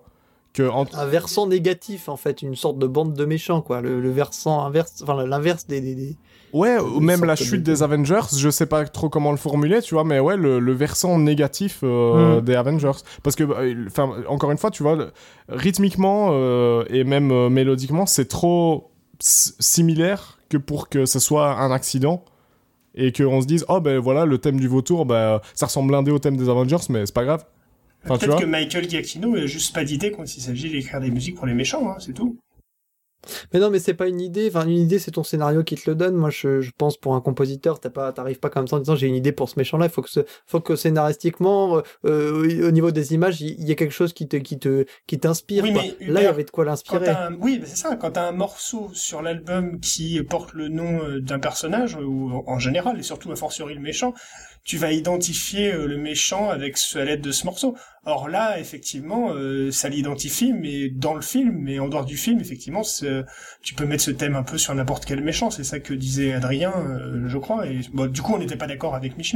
Enfin non, c'est pas qu'on n'est pas d'accord avec Mich parce que Mich dit que c'est pour toi, c'est comme il est pas, comme il est banal, il peut passer sur autre chose, quoi. Après, c'est ça que tu dis. Non, non, c'est pas ça. Alors, j'ai pas non, c'est qu'il j'ai l'impression de répéter la même chose. de manière euh. plus large euh, un ensemble de méchants. Non, ouais, enfin non, pas, pas pour un ensemble de méchants, plutôt pour euh, ceux qui guident les méchants, tu vois, pas euh, pour symboliser une chute. Ouais, voilà, c'est ça, plutôt une opposition aux Avengers plutôt que des méchants, tu ah, vois. Enfin, attends, je me il dis fait quoi, pas. il fait euh, quoi dans le la rythme déclinaison Refais quoi le rythme, possible du thème.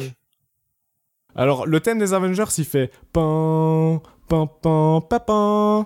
Et le thème de, du, du, du vautour, entre guillemets, il fait ouais, pam pam pam pam pam. Donc, enfin, tu vois, pour moi, c'est trop proche que pour que ce soit. Oui. Pam, pam. Ouais, putain, j'entends que ça, moi. Euh, Parce que dans Doctor Strange, il y a un rythme similaire qui fait pam pam pam pam pam pam pam pam pam pam pam au moment où Matt Mikkelsen combat euh, Cumberbatch. Mais après, c'est des trucs qui sont, enfin, c'est des rythmes qui sont tellement euh, bah, simples que au bout d'un moment, euh, forcément, ça se ressemble, quoi. Donc, il n'y a, pas grand chose.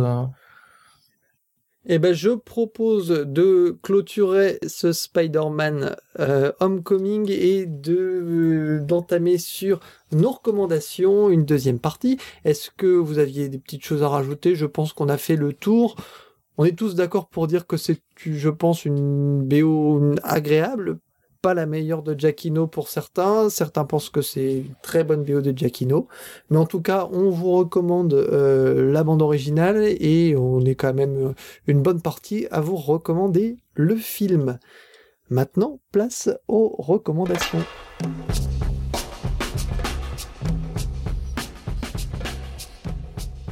Les recommandations tournent forcément autour de Spider-Man et le premier qui vient en tête, j'ai envie de dire, c'est le Spider-Man de euh, Danny Elfman et c'est Baptiste qui décide de nous en parler.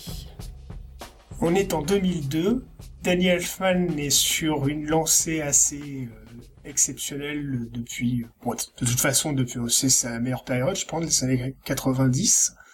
Mais là, il est sur euh, la même idée musicale, je pense, euh, la même sonorité, les mêmes euh, orchestrations que Men in Black. Euh, Sleepy Hollow peut-être un peu moins, mais ça vient juste avant, je crois.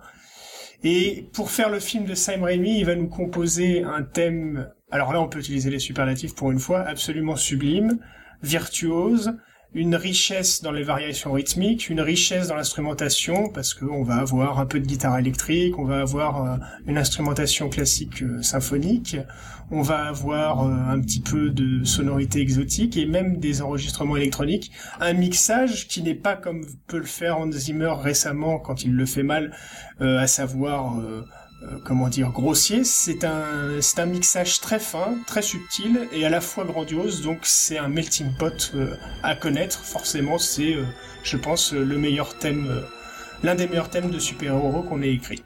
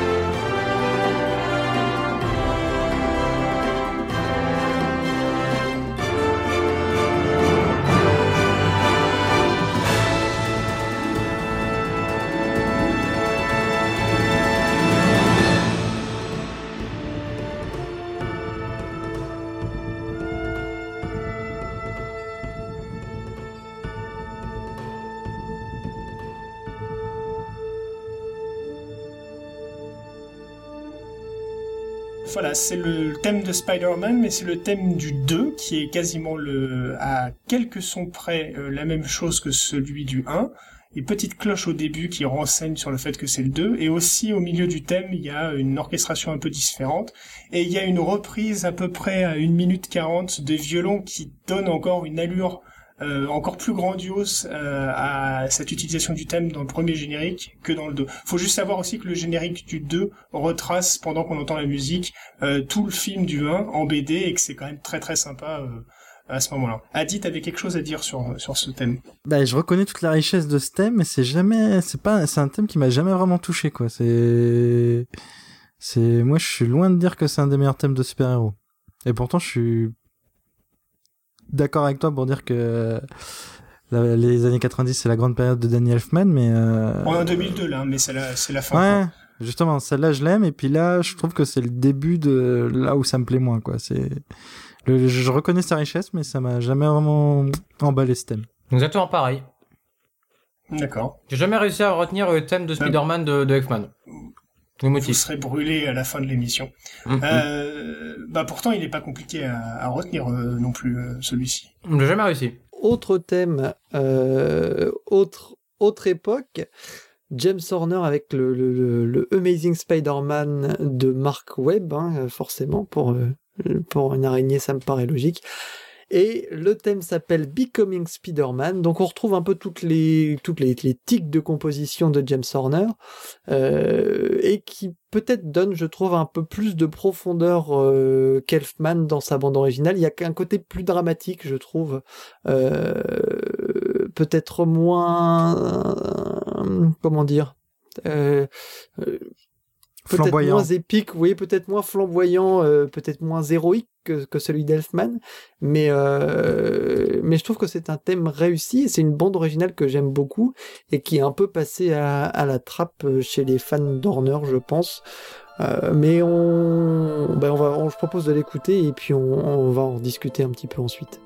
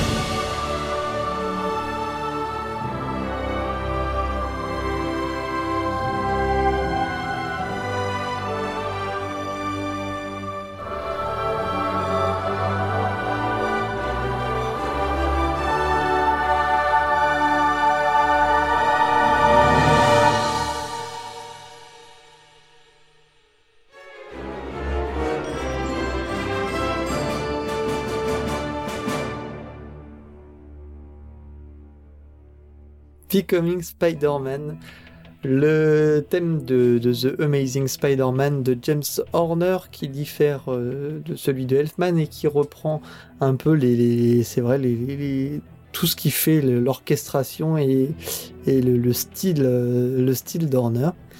Euh, et Baptiste, toi, tu sens, trouves... ouais. Oui, Baptiste, tu trouvais qu'il y avait des, des qui reprenaient peut-être des choses d'Elfman un peu? Euh, Non, d'Elfman, moi, euh, je c'était Adrien qui disait ça. Ouais, Adrien, ouais. tu disais ça Ouais. Pour euh, la gestion des cœurs, par moment, il y a des cas, on sent que c'est, que c'est, il n'y a pas forcément envie de l'intégrer au sens large, c'est-à-dire de faire une utilisation récurrente des cœurs, mais par moment les utiliser pour voilà évoquer, euh, un peu, un peu comme s'il voulait quand même rester un peu dans le, dans, dans, dans, dans l'univers Spider-Man euh, qu'a, qu'a planté Elfman. Et puis dans l'harmonie, quoi. Ça veut dire que ces, ces modulations très lointaines. Euh, euh, bon, détails techniquement ici sera un peu compliqué puisque euh, faudrait, faudrait petit schéma pour euh, pour que ce soit visuellement compréhensible. Mais euh, voilà, les mêmes, les mêmes changements d'accords, les mêmes modulations à la carte augmentée par exemple. Bah, en fait, par contre, pour revenir sur les chœurs, euh, dans le thème qu'on vient de passer, il y a des chœurs à la fin, dans la troisième partie, enfin dans la dernière partie euh, du thème. Mais le thème de Danny Elfman de Spider-Man, je viendrai écouter des passages donc du 1 cette fois-ci. Il n'y a pas de chœur. Hein. Donc, ah bah, dans euh, deux, j'en ai entendu. De Spy... C'est pas l'identité. Oui, mais le... d'accord. Mais la musique de Spider-Man d'Elfman, c'est pas son identité n'est pas n'est pas les chœurs. ouais, mais c'est ça d'Elfman qui a réussi à imposer. La fibre, oui, la fibre d'Elfman, c'est vrai. L'autre recommandation, c'était celle d'Adrien qui voulait nous parler euh, de Michael Giacchino et de son autre composition pour un super-héros qui était euh, Doctor Strange en fin d'année dernière. Le titre s'appelle The Master of the Mystic End Credits. Euh, tu veux peut-être en parler avant ou après, Adrien? Oui, je vais parler d'ABO. Alors juste pour te faire chier, Adi, je vais être hyper argumenté. Non, je, euh, j'en ai pour deux une minute ou quoi. Euh, Doctor Strange, donc, euh, première BO de Marvel pour, euh, pour Giacchino, et c'est le début de, enfin, un, semblant de renouveau, où on peut enfin constater, bon, hormis les Gardiens de la Galaxie, enfin non, en fait non, euh, première BO, même les Gardiens de la Galaxie, que bah, la BO apporte quand même du nouveau, qu'on essaie d'apporter une identité à son personnage et, et, et à l'univers et euh, qui, qui, arrive à intégrer des, des, des, instruments comme le clavecin, comme euh, comme euh, comme une gestion assez assez audacieuse des cuivres aussi, et donc qui qui, qui, qui accompagne son film enfin enfin de manière de manière significative là où c'était juste une espèce de papier peint dans dans d'autres Marvel. Et euh, j'ai choisi celle-là parce que c'est un thème qui, que je trouve le plus reconnaissable parmi tous les Marvel. Euh, il y a celui de Captain America qui était sympa, mais bon, comme il n'est pas réutilisé, c'est vrai qu'il est un peu tombé dans l'oubli. Euh, même devant celui des Avengers, c'est euh, le thème que Gakino a composé pour Doctor Strange lui-même.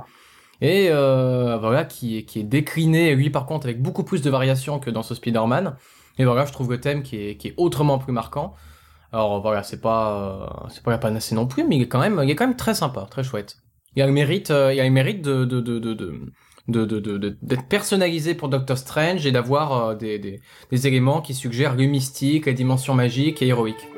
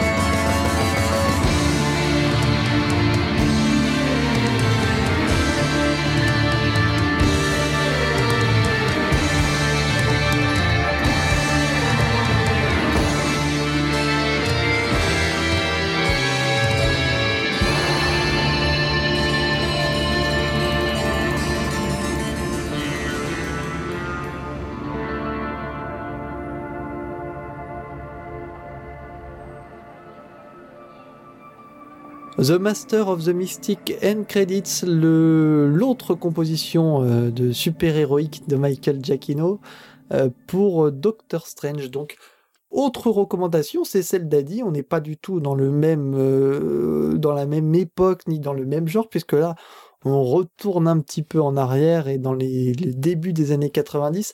Un thème qui rappellera beaucoup de souvenirs aux grands enfants que nous sommes, puisque c'est le thème de la série animée Spider-Man. C'était de la série, elle s'appelait The Amazing Spider-Man, déjà, je me semble, non?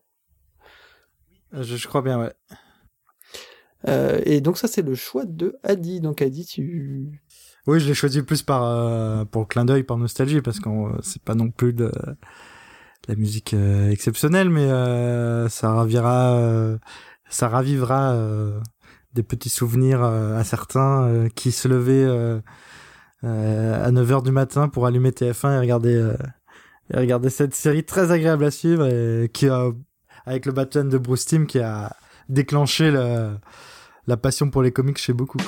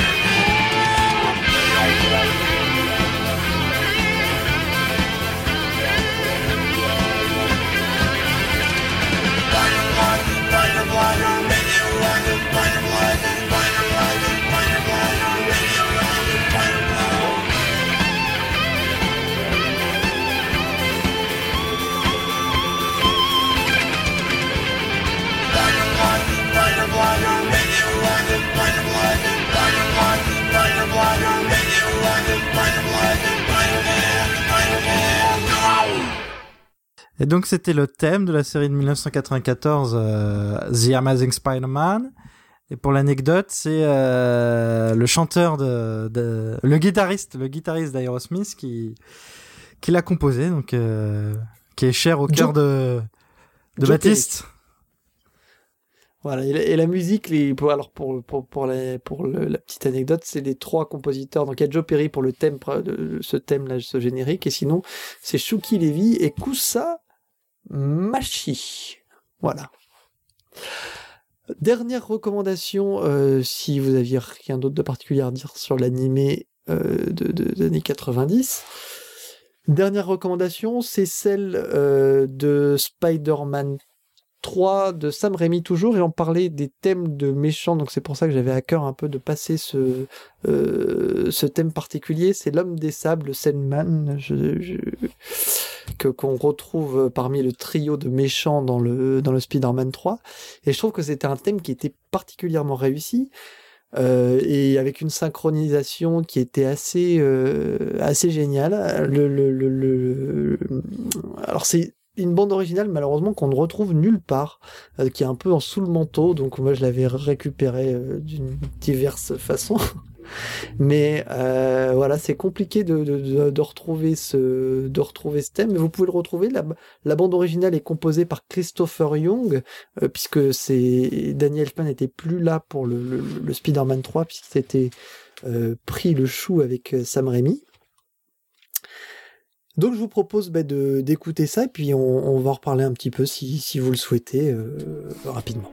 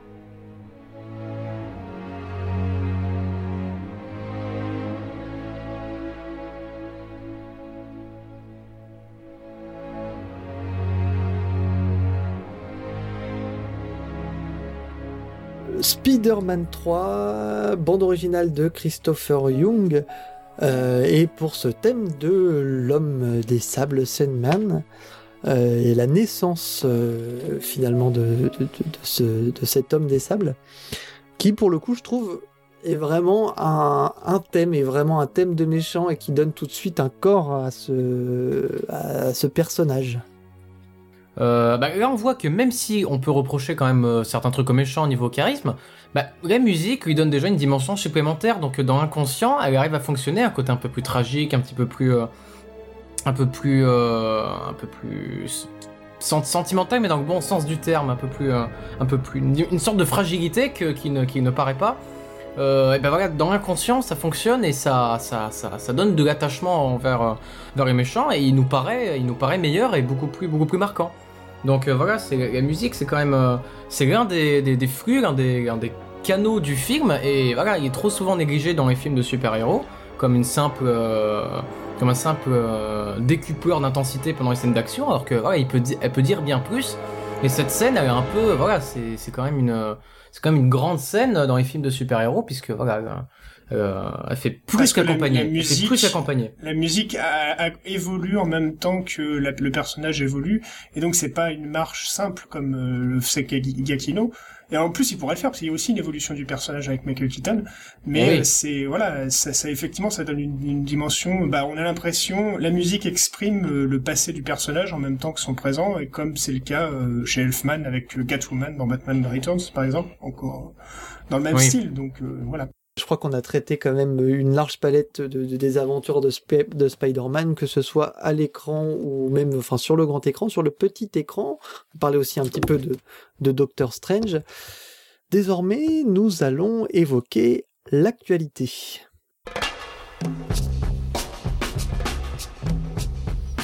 L'actualité, de toute façon, pendant toutes les vacances, elle sera assez riche.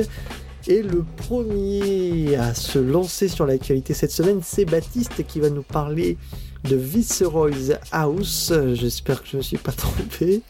Euh, composé par euh, Raman, Andy Raman, je crois que c'est Andy, je sais jamais. Raman. Non, c'est Allah Raman.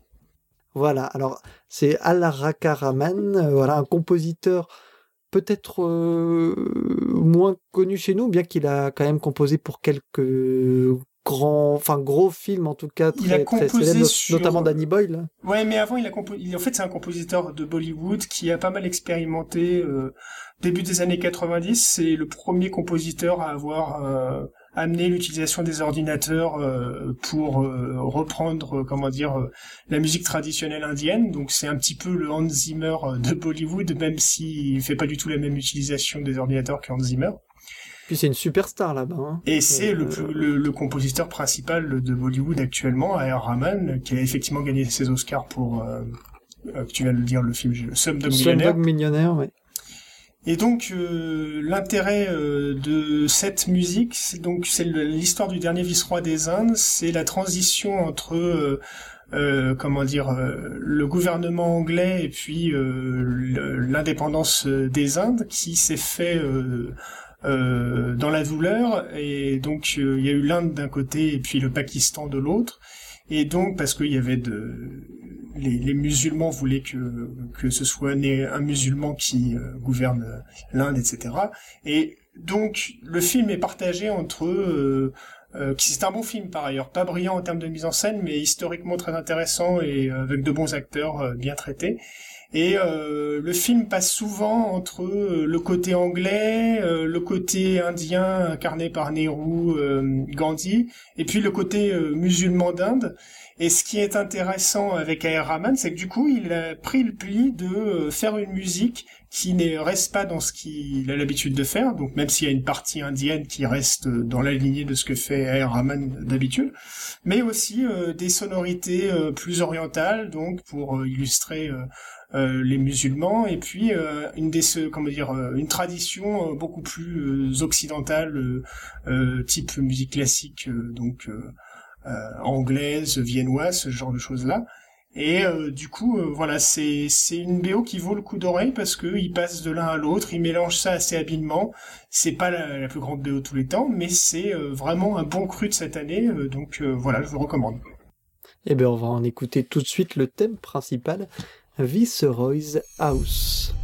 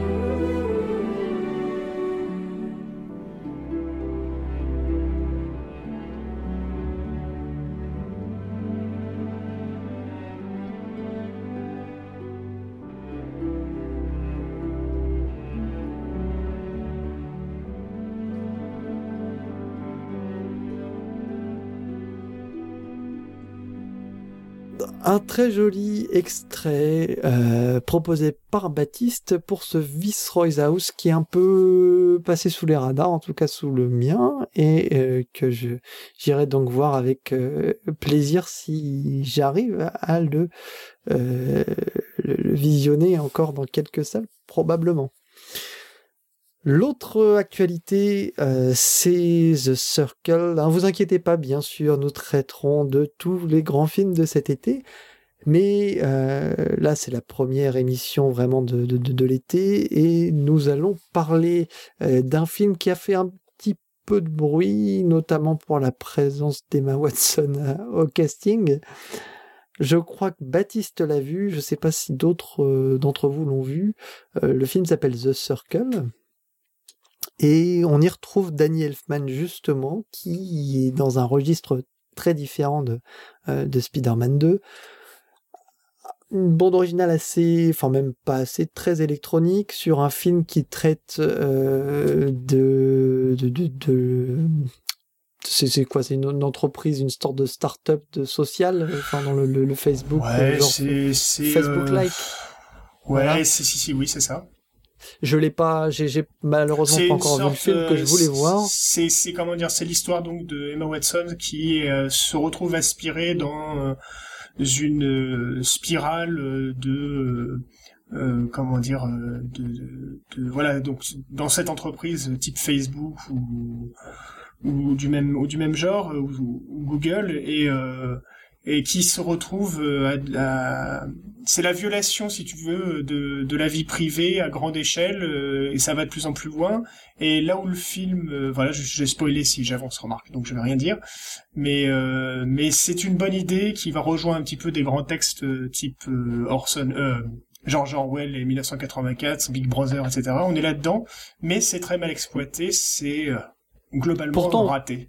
Bon, pourtant, un casting, j'allais dire Emma Watson, moi, je n'ai jamais été très fan de l'actrice, je trouve, je trouve qu'elle est assez mauvaise, mais, euh, Alors, tu vas pas y a quand même, ça, hein, parce qu'elle est en plus mal employée. Il y a quand même Tom Hanks. Il y a quand même Tom Hanks. Et la musique de Danny Elfman qui est particulièrement, moi je trouve euh, intéressante euh, dans un, univers qu'il a déjà exploré de temps en temps, l'électronique euh, à cette sauce. Et on va écouter Wonderland et on en discute ensuite, notamment Baptiste qui lui pourra plus se pencher sur, sur la question.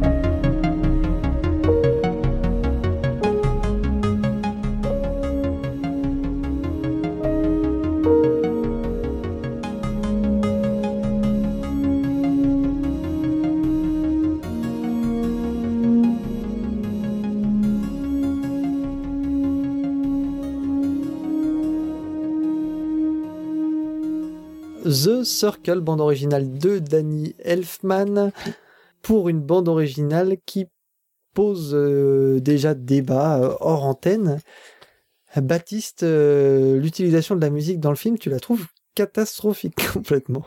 Oui, je pense que l'idée de composition de la musique, comme le film s'appelle The Circle et que Elfman n'avait pas envie de se faire chier, il fait une rythmique et une musique qui tourne en rond, comme on vient de l'entendre. Donc ça, c'est réussi si c'est juste ce qu'il voulait faire. Pour le reste, je trouve L'autre idée euh, musicale, c'est de prendre une sonorité proche peut-être de ce que peuvent faire les, iMac ou les MacBook, tu vois, une sonorité proche d'Apple comme ça, avec des sons assez particuliers, et d'aller dans ce sens-là et faire une musique avec pourquoi pas? Moi, je trouve que c'est à chier. Franchement, là, je le dis ça clairement. Ça peut être très réussi. Hein. Dans le Steve Jobs de, oui, euh, de Daniel Pemberton, c'était magnifique. C'est beaucoup mieux. Euh, alors magnifique, j'irai pas jusque là, ah, mais c'est mieux. Mais ça peut être, ça peut être bien fait. C'est pour ça que je dis que c'est d'autant plus à chier. Et en plus, euh, le pire du pire, c'est que ce que je disais en antenne, l'exploitation de la musique qu'il a composée dans le film est catastrophique, pire que le film et pire que la composition. C'est-à-dire qu'il y a vraiment des séquences où cette musique, alors peut-être pas ce, morceau-là, c'est quand elle, découvre euh, le campus de, de comment dire, euh, de de, l'industrie, quoi, de, du Facebook, de, l'entreprise et de l'entreprise, merci. Et du coup, euh, bon, à la limite ça passe, mais il y a des moments, il y a un moment d'une altercation dans une salle de réunion où il y a une musique cheap mais cheesy à, à mourir, type on veut mettre un peu de sentiment dans la scène pour porter euh, le discours d'Emma Watson. Euh, voilà ce que va faire une, musique de film habituelle, c'est-à-dire euh, porter un peu plus haut le discours que ce que ce, qui, apparaît vraiment à, l'écran et dans les enceintes. Quoi. Si tu regardes le discours, il est pas terrible, et si tu mets la musique, peut-être qu'il va mieux ressortir. Là, euh, non seulement le discours d'Emma Watson est nul, mais en plus la musique accentue la nullité. Enfin bref, il y a beaucoup de moments comme ça où déjà c'est mauvais, mais ça accentue euh, le caractère mauvais euh, de, la mise en scène. Donc euh, voilà, c'est un des rares films, je pense récemment, où, où je me suis dit déjà que le film est mauvais, en plus la musique nuit au film. Adrien, toi, tu ah, mais, mais c'est le syndrome par rapport à l'utilisation de ça. C'est ça. Ton fameux syndrome. C'est ça. C'est que toi, tu, toi, tu aimé, mais tu le trouves pas mal. Mais c'est le syndrome Independence Day. c'est que c'est un film qui est tellement pourri qu'il arrive à faire chuter les musiques avec elle. C'est-à-dire qu'elle te fait croire par corollaire que la musique est à chier elle aussi. C'est-à-dire qu'il y a toujours en musique de film une problématique entre la musique en elle-même et la manière dont elle est exploitée. Par exemple, euh, dernièrement, Les Animaux Fantastiques, il y a un énorme écart entre, euh, entre la manière dont, dont, dont, la musique est composée, c'est une excellente BO, et la manière dont elle est utilisée, où on te valorise euh, ce qui ressemble le plus à Zimmer possible. Quoi. Donc ce qui est valorisé, c'est moins bon. Et là, c'est pareil avec Independence Day, c'est un film qui est tellement... bon, moi je gerbe hein, quand je le vois clairement. et il te Moi je suis pas d'accord avec Independence Day, hein. tu ferais mieux de choisir un autre exemple, mais bon. Oh non, Independence Day... Bon, de toute façon, il y en a, d'autres. Hein. est très bien, mais bon. Ah, je le trouve abominable. Mais et, du coup, il te fait croire, il te fait croire que, c'est-à-dire avec des points de synchro qui sont qui sont réussis et une musique qui va coller, bah, elle va, elle va, elle va faire chuter la musique avec elle. Et on a, on a, on a ça un peu pareil avec Eragon. C'est-à-dire, euh, Eragon, c'est le plus gros écart que j'ai jamais vu entre la qualité d'un film et la qualité d'une musique. Donc, euh, donc c'est. Bah, Batman euh, et Robin et Batman Forever de Golden Dawn, comme j'en parlais, c'est aussi pas mal dans le genre, quoi. Oui, ça, ouais, ça, peut, ça peut. Je trouve les BO quand même très moyennes, mais ça aussi ça. C'est aussi ça, ouais. Ah bah, il faut, que tu, les... faut que tu les réécoutes alors. Ouais, ouais, non, non. C'est presque devenu des films qui sont pas qui sont plus, plus considérés comme mauvais. Ils sont devenus presque cultes ces films-là. Ouais, ouais. Batman et Robin et Batman. Non, juste euh, Batman et Robin parce qu'il a poussé le bouchon très très loin euh, et que les gens pensent que c'est de l'autodérision un peu.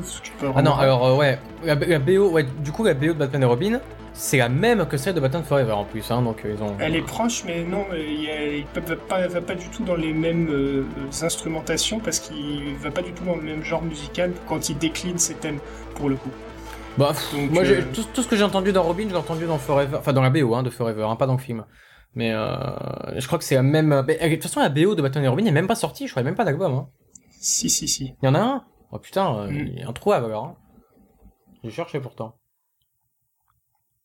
Eh ben Wonderland de Danny Elfman pour The Circle, euh, c'est la dernière, euh, c'est The Circle, ce sera la dernière actu du jour. Euh, Baptiste, donc tu ne nous recommandes pas le film, tu ne nous recommandes pas la BO. Moi j'ai plus ou moins apprécié la BO, j'attends de voir le film. bon courage. On, verra pour, on verra pour la suite. Mélodie en sous-sol, c'est terminé pour Aujourd'hui, on revient très vite à un rythme un peu plus soutenu que d'habitude pour, euh, pour réussir à couvrir toutes les, les excitantes sorties qui arrivent et, ou qui sont déjà euh, passées. Bien sûr, on, on, parlera de Valérian, nous parlerons de Baby Driver, nous parlerons de, Dunkerque, de la planète des singes suprématie, de la tour sombre, nous évoquerons tout en longueur dans Mélodie en sous-sol. Vous pouvez retrouver mes camarades, bien sûr, euh, sur leur chaîne. Adi et Adrien sont sur Syllabéo. Mich Mich sur Chronomusique, bien sûr vous pouvez le retrouver régulièrement, hein, puisqu'il est un peu plus actif euh, sur les réseaux sociaux et sur les réseaux, euh, les, vidéos, enfin les réseaux vidéo, je sais pas comment on dit, sur YouTube. Il est un peu plus, un peu plus actif que que Syllabio ces derniers temps. Légèrement. Légèrement, ce qui ne retire en rien la qualité de euh, ces deux chaînes qu'on vous encourage bien sûr à checker. Vous pouvez retrouver l'émission en podcast sur iTunes, sur SoundCloud, sur euh, Podcast Addict et bien sûr sur lagrandeévasion.fr. On se quitte, enfin on ne pouvait pas se quitter sans évoquer le fameux thème le plus connu de Spider-Man, celui euh, de l'original, le thème de, de, l'animé des années 60, oh non. qui est, repris, oh non, qui est repris ici par les, par les Ramones pour un thème rock absolument culte. On se quitte donc avec les Ramones. À ciao, d'ici là, portez-vous bien et voilà. À la prochaine Salut Salut Spider